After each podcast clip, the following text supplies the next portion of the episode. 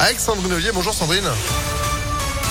Bonjour Phil, bonjour à tous. À la une, une enquête pour crime de guerre ouverte par le parquet antiterroriste français après la mort d'un journaliste de BFM en Ukraine hier. Euh, Frédéric Leclérimov, 32 ans, accompagné des civils en cours d'évacuation à bord d'un bus humanitaire quand il a été touché au cou par un éclat d'obus.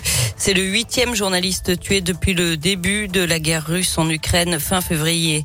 Les consommateurs français ne verront aucun rattrapage sur les factures d'électricité en 2023. Bruno Le Maire se veut rassurant après les rumeurs lancées par le Parisien. Le ministre de l'économie reconnaît qu'il y aura un besoin de financement supplémentaire l'an prochain face à la flambée des prix de l'électricité, mais il sera comblé par le projet de loi de finances dont l'examen est prévu au mois d'octobre. L'actu à Lyon, c'est un homme légèrement brûlé dans l'incendie de son appartement. Le feu s'est déclaré hier après-midi au quatrième étage d'un immeuble rue Poutot dans le premier arrondissement.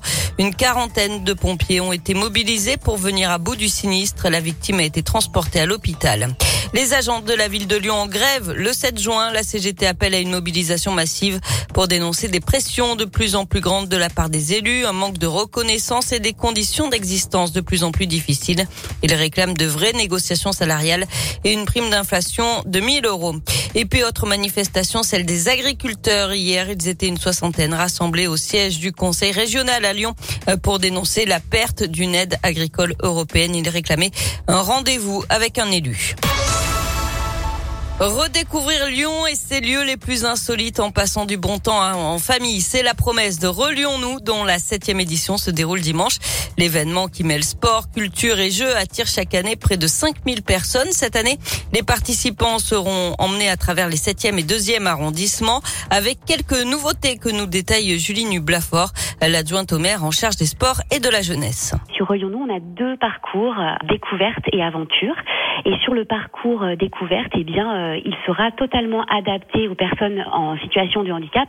Et du coup, les familles qui euh, viennent aussi avec leurs poussettes pourront également avoir un parcours aussi facilité. J'ai souhaité aussi travailler avec les centres sociaux et les MJC pour qu'on puisse toucher aussi des familles qui seraient très éloignées en fait de ce type d'événement pour avoir effectivement un peu un renouvellement de public. Et puis, dernier point d'amélioration, on a ouvert aussi aux enfants à partir de 6 ans. Dès 6 ans, en fait, on peut déjà amener euh, les enfants à faire des jeux ludiques sportifs, à découvrir la ville. Donc euh, l'âge de 7 ans a été revu à 6 ans pour qu'on puisse aussi toucher plus d'enfants.